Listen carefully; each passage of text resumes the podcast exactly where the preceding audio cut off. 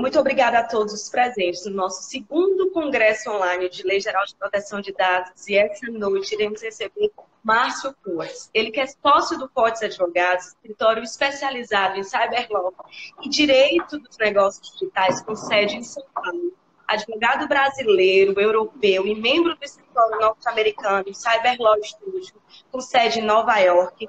Consultor estrangeiro fora da Europa, no escritório espanhol, consultor convidado pelo Senado para debater os pontos técnicos da Lei Geral de Proteção de Dados e autor do livro Lei Geral de Proteção de Dados Comentada. E tem um livro também novo que está rolando, tem uns webinários, todas as duas e meia da tarde, de alguns coautores. Acompanhe no LinkedIn dele também. Todos os coautores estão batendo papo desse webinário para falar a proposta do seu artigo e fala um pouquinho agradecer seu aceite por, por ser a abertura do nosso congresso, esse tema que a gente já tem debatido nos outros congressos anteriores. E sou sua fã, admiro o seu trabalho, é, parabenizar todo esse incentivo aí à nossa advocacia, a se inspirar na sua carreira de sucesso. Imagina, você falou aí de algumas coisas que a gente fez, mas esqueceu o principal, né? Eu sou pai do Pedro e pai da Manuela. Isso é, essa é a minha maior conquista. Maravilha. E me explica exatamente o que é a Lei Geral de Proteção de Dados e quais os seus impactos no cenário brasileiro, que está agora nesse cenário extremamente imprevisto, né? Uhum. É, a Lei Geral de Proteção de Dados, que, que, eu costumo até corrigir um pouco o nome da lei, eu já tenho uma crítica no nome da lei, ela é uma Lei Geral de Proteção de Dados, mas trata de dados pessoais, então eu particularmente quando a gente participou lá do debate da lei, tem uma posição até hoje, acho que o nome da lei devia ser Lei Geral de Proteção de Dados Pessoais. É, faltou ali né, os dados pessoais no final. É, é uma lei que ela é inspirada na, na, na GDPR, né, na, na, General Data Protection Regulation europeia, que já está aí já há um certo tempo em vigor na Europa. E agora a gente tem aí passado um, um período de adequação à lei, estamos chegando a princípio perto do momento onde ela entra em vigor, muito embora é, a gente não sabe se efetivamente ela, ela vai entrar em vigor em razão dos últimos acontecimentos, de projetos de lei é, que estão já pleiteando aí a, a, postergação da entrada em vigor da, da LGPD. Perfeito. E acredita na possibilidade de postergação dessa vigência da lei? Ainda por cima, vi uma postagem sua falando do projeto de lei 10 1027 do senador Otto Alencar, sugerindo adiamento da lei para dia 16 de fevereiro de 2022. Acredita nessa possibilidade? Uhum.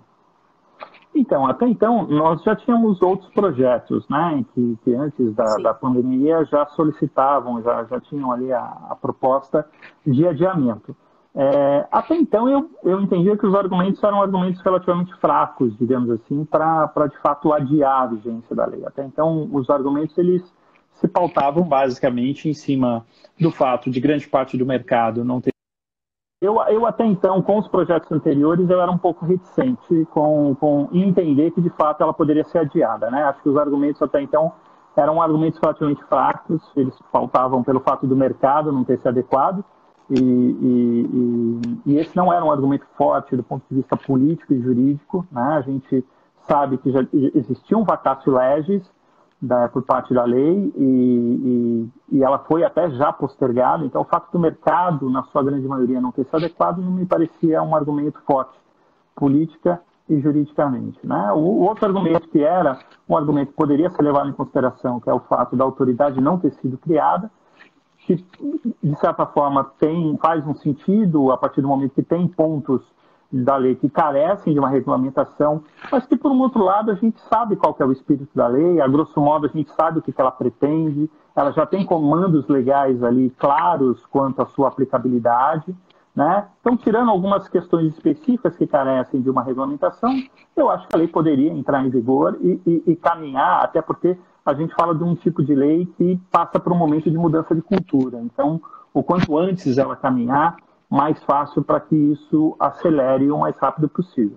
Até então, esses eram os argumentos. Agora, o argumento da pandemia talvez seja um, um argumento realmente a ser levado em consideração, porque as empresas, muitas delas, pararam em alguns aspectos. Então, esse período que tem de vacácio leve para adequação que a própria lei deu, ele, ele, ele passa a ser é, é, menor, né? É, agora, do ponto de vista prático, eu devo confessar também que dos vários projetos que o escritório está participando de adequação, eu diria para você que 80% desses projetos não foram suspensos, né? Houve uma readequação, né? grande parte deles eles são, estão sendo feitos de forma remota, então, os que se encontram na fase de mapeamento, de entrevista, de pergunta, reperguntas, é, isso vem sendo feito ó, é, de forma virtual. Né? É, os que já se encontram numa fase de apresentação de, de, de gap analysis, de, de, de, relatório de gap e plano de conformidade, também feito de forma remota. Né? Então, é, os que suspenderam os projetos de adequação é porque tem alguma dificuldade operacional para continuar a, a, dar andamento. Os que já estavam com o projeto em andamento, a grande maioria seguem normalmente. Agora, o que tem de fato é um, é um cenário que aqueles que não haviam começado, agora, em razão das dificuldades, talvez até econômicas, estão repensando em outros modelos do como se adequar à lei. Né? Perfeito. E quais as consequências que podem advir dessa não observância da lei? Como será o procedimento em relação aos dados já tratados? Você falou já tem muitos processos em andamento no seu escritório e continuam remotos, à distância, e outros já na fase final. É, me fala daqueles que ainda estão descrentes da vigência uhum. dessa lei, ainda são descrentes da, da praticidade, principalmente o pequeno e o médio empresário, é aquele uhum. que ainda tem mais resistência, aquele que uhum. os empresários são escolarizados, que efetivamente são antenados do mercado, acreditam e já investem, porque não é um valor de baixo custo. É, uhum. Me fala das consequências da não aceitabilidade disso e aqueles uhum. projetos que já estão em andamento. Então, é, a gente tem uma preocupação relativamente grande com os médios e os pequenos, é, porque o nosso escritório ele é um escritório especializado na parte de tratamento de dados. Esse viés ele surgiu há cinco anos atrás, por eu ser advogado europeu e fazer parte de um escritório em Nova York. Então, nós somos um dos primeiros escritórios à época de a trazer na época a doutora Juliana, que era do Ministério da Justiça, ela que encabeçava o que era o anteprojeto de lei de proteção de dados. Então a gente fez parte disso lá no início, é, mas o escritório ele não é, é, como alguns escritórios que hoje se mostram como escritório só de proteção de dados. Né? Então a gente tem um histórico ligado ao que a gente chama de economia digital. Né? Então, é, nós não estamos simplesmente surfando uma onda de oportunidades que é a Lei Geral de Proteção de Dados. Isso realmente está no nosso DNA. Eu sou diretor jurídico da Associação Brasileira de Comércio Eletrônico, assim como sou diretor jurídico da Associação Brasileira de IoT, Internet das Coisas. Então, é, principalmente o e-commerce, ele tem muito o médio e o pequeno empresário.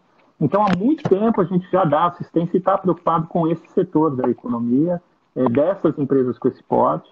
É, então, tem uma preocupação também quanto à adequação dessas empresas, que obviamente é, carecem de recurso econômico comparado com as grandes empresas para se adequar.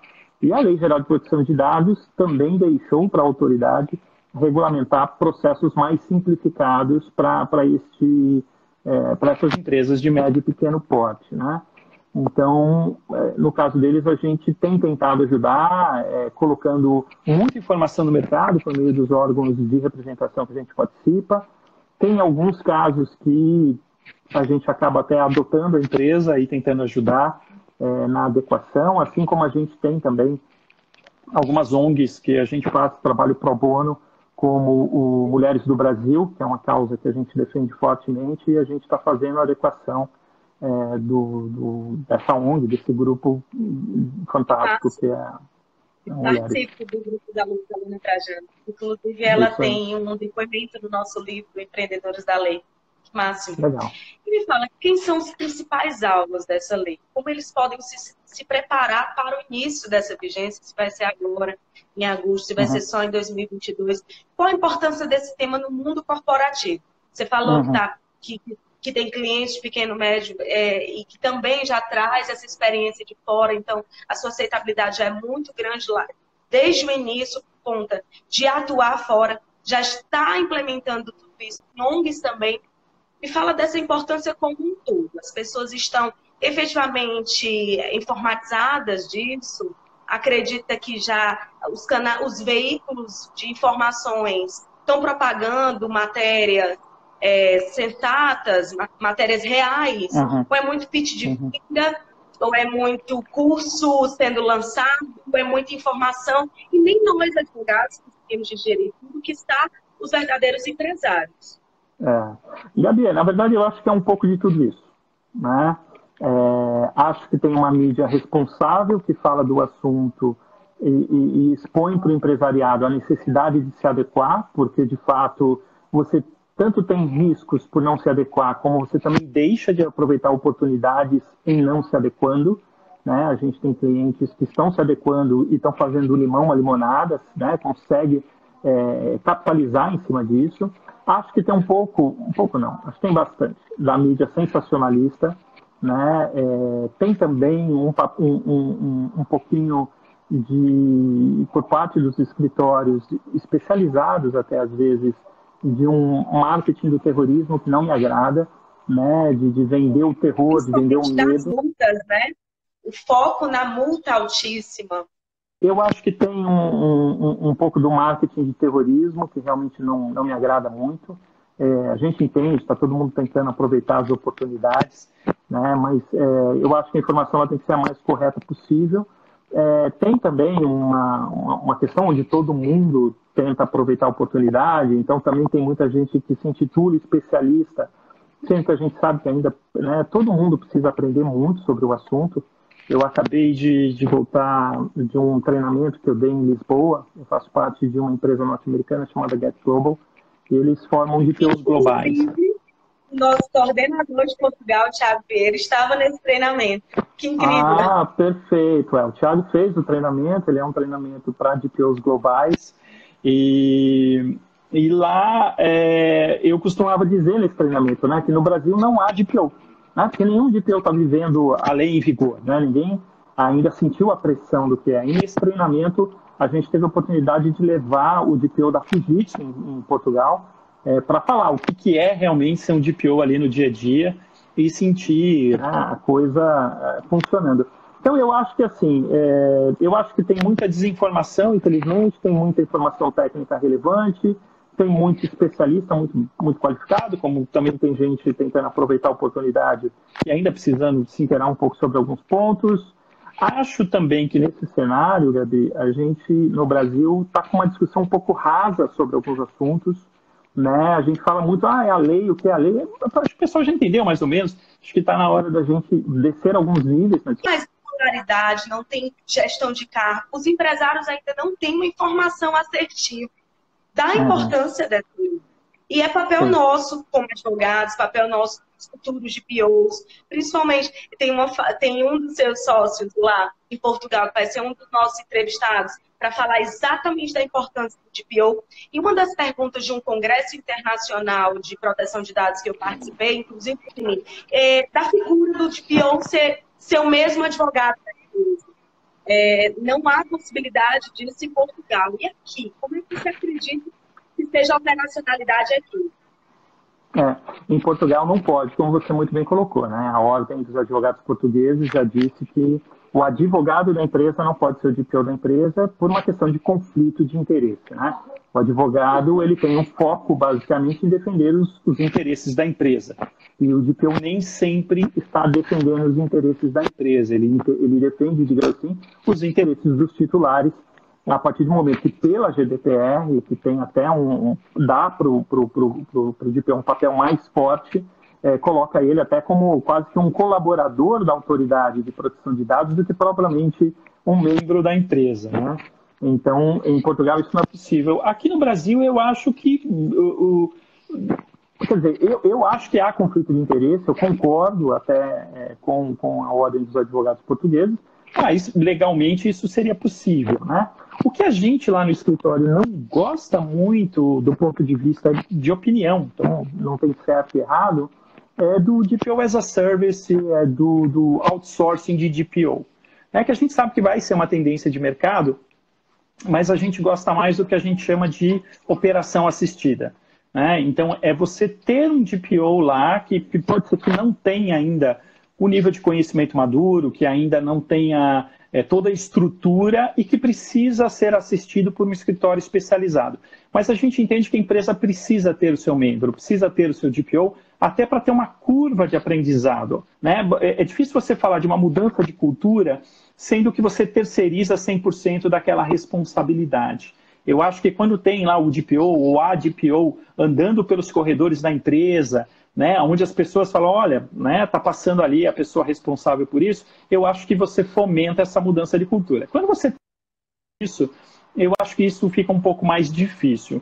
Então, eu acho que, no, pelo menos na nossa opinião, a operação assistida seria o mais adequado para a gente caminhar aí com, com uma cultura de, de, privacidade de dados dentro das, das, empresas. Inclusive, a gente escreveu um artigo, eu e o doutor João Pedro, eu não sei se você vai falar com com o, o, carinhoso JP, assim que eu chamo, é, mas é justamente o, o, artigo que a gente escreveu, é justamente falando um pouco disso, né? Por que não um GPO as a service e, por que talvez pensar numa operação assistida?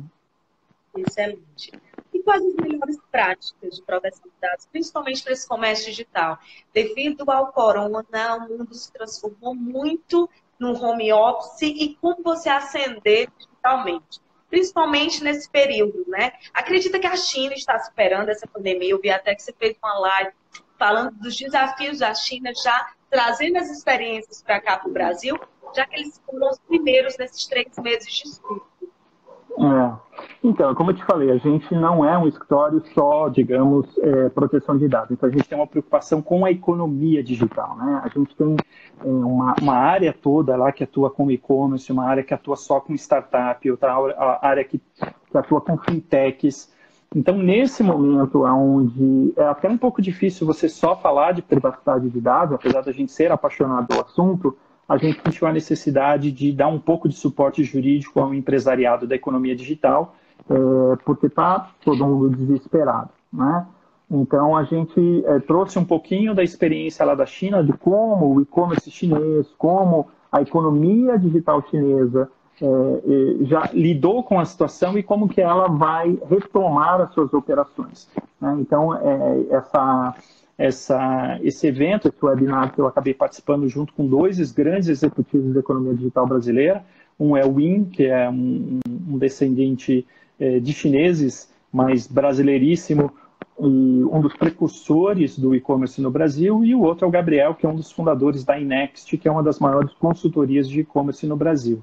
Então, eles, obviamente, falaram mais do ponto de vista de negócio e eu fui tentar levar ali um pouco de ferramenta jurídica para o empresariado do, do meio digital lidar, lidar com tudo isso que está acontecendo. Excelente. E a Lei Geral de Proteção de Dados vai proporcionar mais invasões de, de hackers de, com o objetivo de chantagear ainda mais grandes empresas para se não vazar os dados? Essa é a grande discussão se ao invés de proteção, vai abrir mais para esse, esse tipo de conduta? Uhum.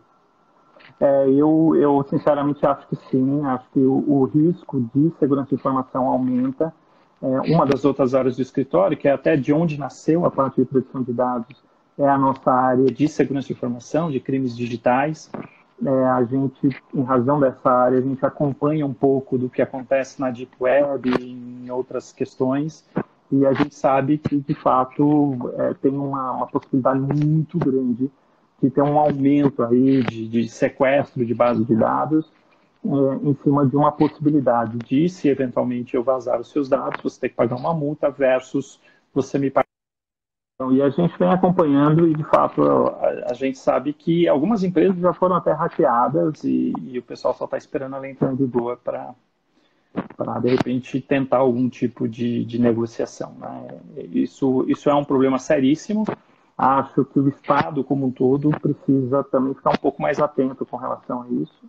É, uma das recomendações que, que, nós fazemos, até apesar de adequar tudo, apesar de, de, de orientar na parte de segurança de informação, a gente sabe que as coisas realmente acabam acontecendo.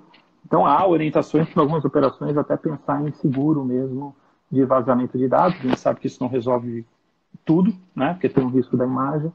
Mas a gente, eu, a gente imagina que, infelizmente, vai ter um crescimento, sim, nessa parte de, de, de sequestro de dados e, E, então a gente precisa se preocupar cada vez mais. O escritório é, um, é uma vítima disso constante até. A gente, o ano passado, o site do escritório foi hackeado três vezes. Né? Então, por mais que a gente tente se preocupar com tudo isso, é, é, uma, é, é igual enxugar gelo. Né? Então, a gente usa muita ferramenta jurídica. Dos três casos, nós conseguimos identificar dois é, dos hackers. Um deles já está sendo responsabilizado. Então, a gente precisa também entender que a internet não é terra de ninguém, de que há ferramentas tanto técnicas quanto jurídicas para eventualmente você responsabilizar. Né? É, então, eu acho que vai crescer, sim, respondendo sua pergunta, mas eu acho que cada vez mais a gente tem que se precaver e, e, e até usar os meios jurídicos que a gente tem para responsabilizar o pessoal, né? Que Excelente. Poderia, poderia estar tá sobrevivendo de outra forma. Uhum. Um beijo grande. E de que forma o compliance pode ajudar nessas fases de ajustes? Uhum. É, na implementação da lei geral eu acho que o, o, compliance pode ter um papel bastante interessante nesse momento, uh, muito embora uh, a gente às vezes tem algumas opiniões um pouco é, polêmicas. É, a gente brinca no escritório que uma coisa é construir o carro, outra coisa depois é pilotar o carro. Então, às vezes, é interessante você ter outros tipos de profissionais na construção de um programa de adequação LGPD que não são os mesmos profissionais que vão tocar a, a, a, gestão de tratamento de dados. Né? O que eu quero dizer com isso é que quando você fala num programa de adequação, que é o que eu brinco de construir o carro, você precisa, é, de repente, de um gestor de projetos. Um gestor de projetos com advogados especializados na lei é, ajudam muito numa construção de um carro, talvez, é, muito bem construído né? com parceria do RH, ajudando muito na parte de mudança da cultura de privacidade, com o pessoal de segurança de informação. Mas, depois de construído isso, esse projeto, depois tudo isso vira processo interno. Quando vira processo, aí eu acho que o compliance tem um papel fundamental. Né? O compliance ele ajuda uma empresa a cumprir normas. É, então, não é diferente de uma auditoria que bate uma foto, o compliance não bate foto. O compliance é um filme. Ele vai na caminhada junto com a empresa, é, tentando ajudar, ajudar a empresa a estar compliant com as normas. Então, eu acho que o compliance tem um papel, ele pode participar do projeto de adequação, mas eu acho que ele tem um papel fundamental depois que o projeto está implantado e depois que tudo aquilo virou processo interno. Então, eu acho que, que que o papel fundamental do compliance vem um pouquinho depois, junto ali com, com, com, com o DPO. Em algumas estruturas, o DPO está até embaixo do compliance, ou está dentro do, do, do, do, próprio departamento. Em outras estruturas está apartado. Né? Como diz o Dr. Leandro Miranda, que é um dos advogados do escritório, também grande especialista no assunto, ex-gerente jurídico do SPC, ele não gosta muito da ideia do DPO, da área de tratamento de dados, estar no compliance, porque ele brinca e o compliance também trata dados e ele quer saber quem que vai fiscalizar o compliance. Né? O que não deixa de ser uma verdade. Então, o compliance ele pode ter sim um papel fundamental, importante, tanto na construção, mas eu acho que muito mais em ajudar a empresa a cumprir as normas. Eu acho que aí é que ele tem um papel fundamental. Excelente. Me fala um pouco mais da figura do DPO e suas funções na prática, né? Será um verdadeiro uhum. oceano azul para a advocacia? Eu vejo muitos advogados perguntando se precisam ser advogados, quais áreas de atuação para ser DPO e como se pode capacitar-se para poder uhum. exercer essa função com qualidade, com responsabilidade, as obrigações necessárias. É, essa é uma pergunta interessante, né? Até a mudança da lei, né, que veio é, por parte do, do presidente da República, é, é, ele estava muito direcionado o papel do DPO é, para os advogados. Hoje está é, claro, isso é um, é um, ponto pacífico, não precisa necessariamente ser advogado para ser DPO, o que ele precisa ter conhecimento da lei, mas isso não quer dizer que obrigatoriamente precisa ser um advogado. Né? É lógico que o advogado que domina o assunto, ele vai poder agregar muito dentro das empresas dizendo o que é permitido, o que não é permitido, é, mas não há receita de bolo. É, então, não necessariamente é um advogado, e, e, e, falando aqui como membro de um escritório que tem muitos projetos de adequação de grandes empresas, às vezes, a opção da empresa ela não é muito tradicional, como a gente pode imaginar. A gente tem um grande e-commerce que está muito tendencioso a colocar o DPO, é, alguém que tenha um poder de comunicação com o consumidor final, com total suporte de um jurídico especializado e da área de segurança. Ou seja, tudo aquilo que é referente à lei, o DPO vai ter suporte legal, sem dúvida nenhuma, a empresa vai saber o que pode, o que não pode, mas este e-commerce entendeu que eu preciso também saber me comunicar muito bem com os titulares dos dados, porque estrategicamente isso é importante para a empresa. Então, é óbvio que isso não é o normal, não é nem o que a gente sugere, mas é só para a gente entender aqui no nosso bate-papo que não tem receita de bolo. Né? Então, o DPO não necessariamente vai ser um profissional da área do direito, até porque tem empresas que se preocupam na forma que ela se comunica com o titular do dado. Então, se você é um advogado especializado, já conhece tudo da lei, tem então a, a oportunidade de você desenvolver outros soft skills, que é a comunicação, porque você vai ter que se comunicar com os consumidores, né? É você se comunicar muito bem com a área interna, para não ficar aquele DPO chato do sim e do não.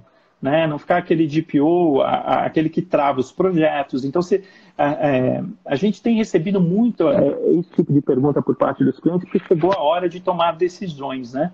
É, ele precisa conhecer muito de Privacy by Design. Por quê? Porque os projetos vão continuar aparecendo e ele precisa ser alguém que viabilize os projetos e não alguém que simplesmente diga, ah, do jeito que está sendo feito não dá para seguir. Né? Ele tem que conhecer muito também do negócio da empresa. Então, ser DPO não basta você conhecer a lei. Conhecer a lei muito bem é condição sine qua non. Mas eu acho que tem outras características que você pode ter. Inclusive, a Get Global está para lançar um curso online para aproveitar é, esse momento que está todo mundo trancadinho em casa, e justamente sobre Privacy by Design, é, porque a gente entendeu que. Só concluindo, eu acho que os advogados têm uma grande oportunidade, acho só que eles precisam desenvolver outras coisas que não só o conhecimento da lei. É, outro ponto também interessante, que é uma bela uma oportunidade, é a gente começar a pensar no DPO global. Né? A gente tem grandes empresas com operações em outros países e grande parte dessas empresas elas acabam centralizando em um único DPO a, o tratamento de dados, por mais que você tenha DPOs é, locais, isso é encabeçado por um DPO global. Então, conhecer um pouquinho das outras leis, né? conhecer, é, não conhecer a GDPR, porque, de novo, isso é superficial. Conhecer como é que pensa a autoridade espanhola, como é que pensa a autoridade é, francesa, a autoridade inglesa, né? Conhecer um pouco de CCPA, de California Consumer Privacy Act, que é a, a nova, a nova eh, lei da Califórnia, conhecer um pouco da Austrália, que também tem é, tem vários Eu países da Global é um pouco disso. Esse bootcamp da Get Global é para formar esse DPO global.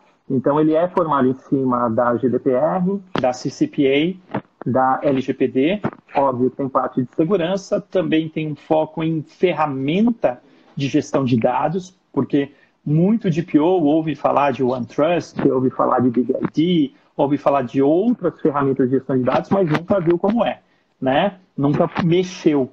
Então a gente entende que um curso de formação de DPO precisa trazer isso. E também tem a parte do bate-papo com o DPO de verdade, aquele que já está na linha de frente. Então é um pouco disso que a gente está falando. E como ter acesso a esse curso quando ele vai ser lançado? Uhum. Esse curso teve a última a edição em Lisboa, né, um pouco antes dessa pandemia toda. É, é, foi um curso fantástico, é, a, a, muito pela turma, né, como você mesmo disse, o Thiago, que você conhece, foi um dos participantes. É, a próxima edição está marcada para Bruxelas. É, a gente só agora não sabe quando, ele tinha previsão para acontecer em agosto, a gente vai ter que esperar um pouquinho mais. É, e a gente vai ter uma outra edição em Nova York. A primeira edição do Bootcamp foi em Nova York, ela volta para Nova York também, infelizmente a gente não sabe quando. Então, é acompanhar aí a, as redes sociais da, da, da Globo, que vai trazer aí a, a agenda do, dos próximos bootcamps. Então, contem com a gente para poder divulgar esse trabalho, lançar cupons de desconto também com a associação. Nós temos Legal. 11 representantes e a minha meta é triplicar até o final do ano esses representantes nível global. atrair a informação assertiva de fora para cá para o Brasil. É, e me fala desses, desses, projetos digitais, principalmente agora, telemedicina, psicólogo fazendo atendimento à distância, nutricionista, personal trainer. Agora, essa pandemia trouxe uma nova visão para os uhum. negócios se tornarem ainda mais digitais, ainda, ainda mais globais. Uhum. E como estão sendo destravados tudo isso? Como aplicar o compliance frente à proteção de dados, frente uhum. a essas transformações? E principalmente para evitar esse, esse vazamento de dados, evitar ainda mais problemas futuros após a vigência. É. Eu acho que a gente está passando por um momento realmente de transformação e ela passou a ser uma transformação acelerada. Né? Eu li um artigo do, do Harari, que é um dos, dos, grandes pensadores da modernidade, é, no, no, Financial Times, e ele fala um pouco disso, né? Ele fala é, que, que nós vamos ser forçados a tomar decisões mais rápidas de coisas que nós demorávamos muito para decidir, porque é, nós vamos ser forçados, simplesmente porque a gente não vai ter mais opção de ficar né, demorando às vezes anos e anos para tomar decisões. E esse exemplo que você deu da telemedicina é um deles. Né? Esse assunto vem enrolando, vai e volta, vai e volta há anos. E aí, por uma questão da pandemia, é, isso destravou de uma hora para outra, porque passou a ser uma necessidade das pessoas. Né? Assim como outros assuntos polêmicos vão surgir também. A gente está com todo esse movimento para a privacidade e agora o governo tem a necessidade quase de monitorar pessoas por causa da pandemia. Né? Então, é, a gente de fato vai passar por um momento de transformação.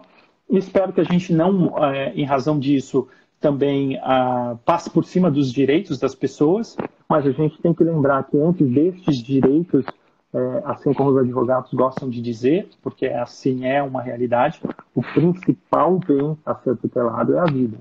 Então a gente também não, não pode ser tão neurótico, no meu ponto de vista, e às vezes eu sei que ele é um pouco polêmico, de pensar muito em direitos é, que, que, que, que, de fato eles vêm abaixo da, do, do, do, principal bem, que é o bem mais precioso, que é a vida das pessoas. Então eu acho que a gente vai passar por um momento de transformação muito rápido, que os debates precisam ser debates que não podem ser tão demorados quanto vem sendo. Espero que não perca a profundidade e que a gente também não atropele o direito é, das pessoas mas a gente não, não pode perder o foco daquilo que realmente é relevante para todo mundo. Né? Excelente. Agradecer é. sua participação, de, de, nossa, de compartilhar a experiência, compartilhar novos cursos e faça um conselho para os advogados que buscam desenvolver projetos nessa área, aqueles que buscam recolocação. Agora, nessa pandemia, vários e vários escritórios estão sendo fechados, as pessoas efetivamente vão ficar de home office. Então, assim, como reconstruir essa nova economia pós-pandemia e com a visão na proteção de dados. Tá. Então, é, eu, eu, eu tenho algumas, algumas visões dentro disso que você está perguntando. Né? A privacidade de dados ela é uma realidade, eu acho que só a gente vai ter que postergar um pouquinho, mas isso faz com que as empresas tenham tempo né, para repensarem o seu momento e talvez faz, tocarem esses projetos de uma forma mais cautelosa.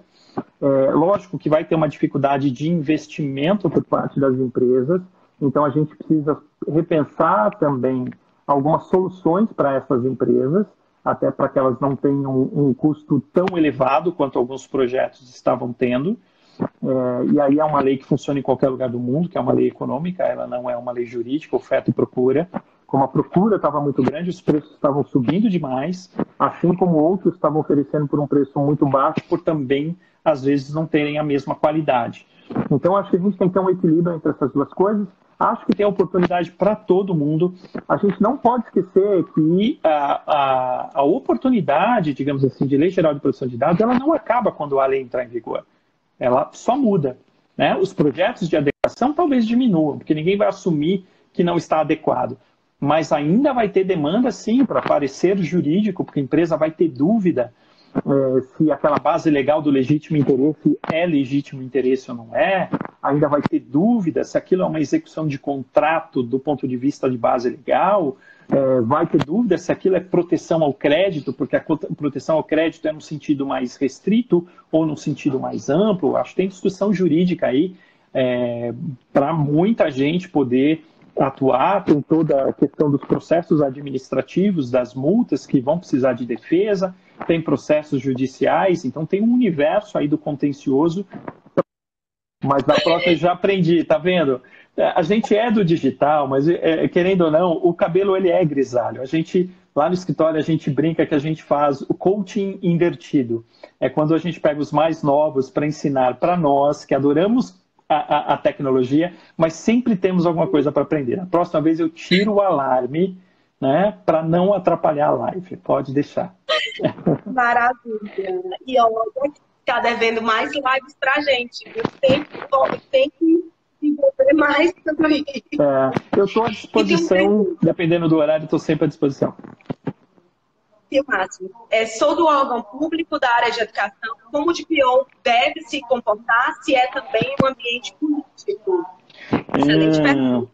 Muito boa pergunta. A gente só tem que lembrar que, que é, as empresas também são um ambiente com política corporativa, né? É, a gente tem que saber fazer a política corporativa, assim como existe a, a política em órgãos do governo.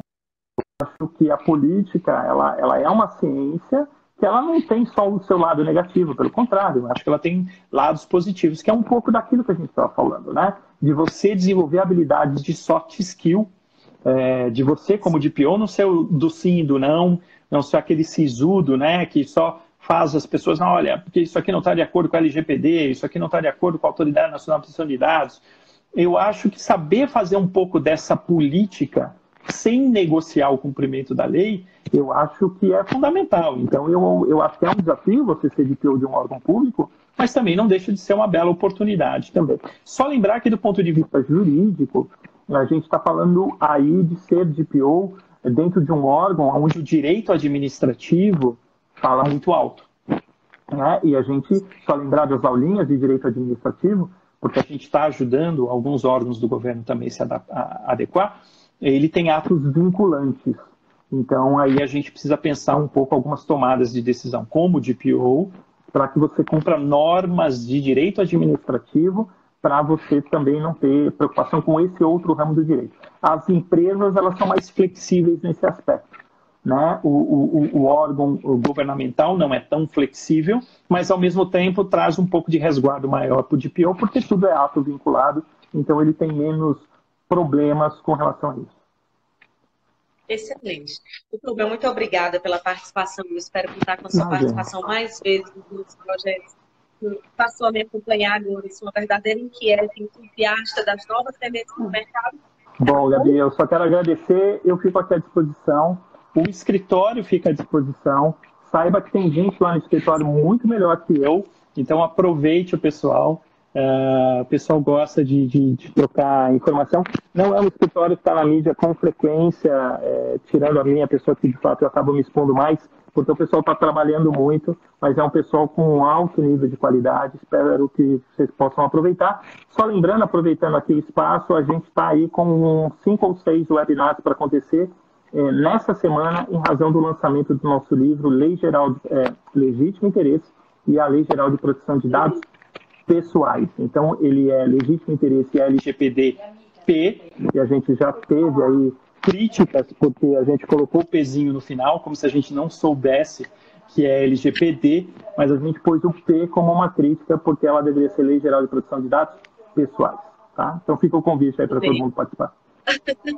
e olha a tecnologia a nosso favor, né? Não podemos fazer um lançamento presencial, está fazendo os webinários para poder lançar online. É isso aí. O primeiro webinar é amanhã, amanhã às duas e meia, eu e o doutor Ricardo Oliveira. Maravilha. E tem outras participações de advogados do escritório. Obrigada, doutor. Sucesso aí para todos, até a próxima. E amanhã a gente continua o nosso bate-papo aí sobre Lei Geral de Proteção de Dados. Obrigada. Imagina. Boa noite. Fiquem com Deus. Boa noite.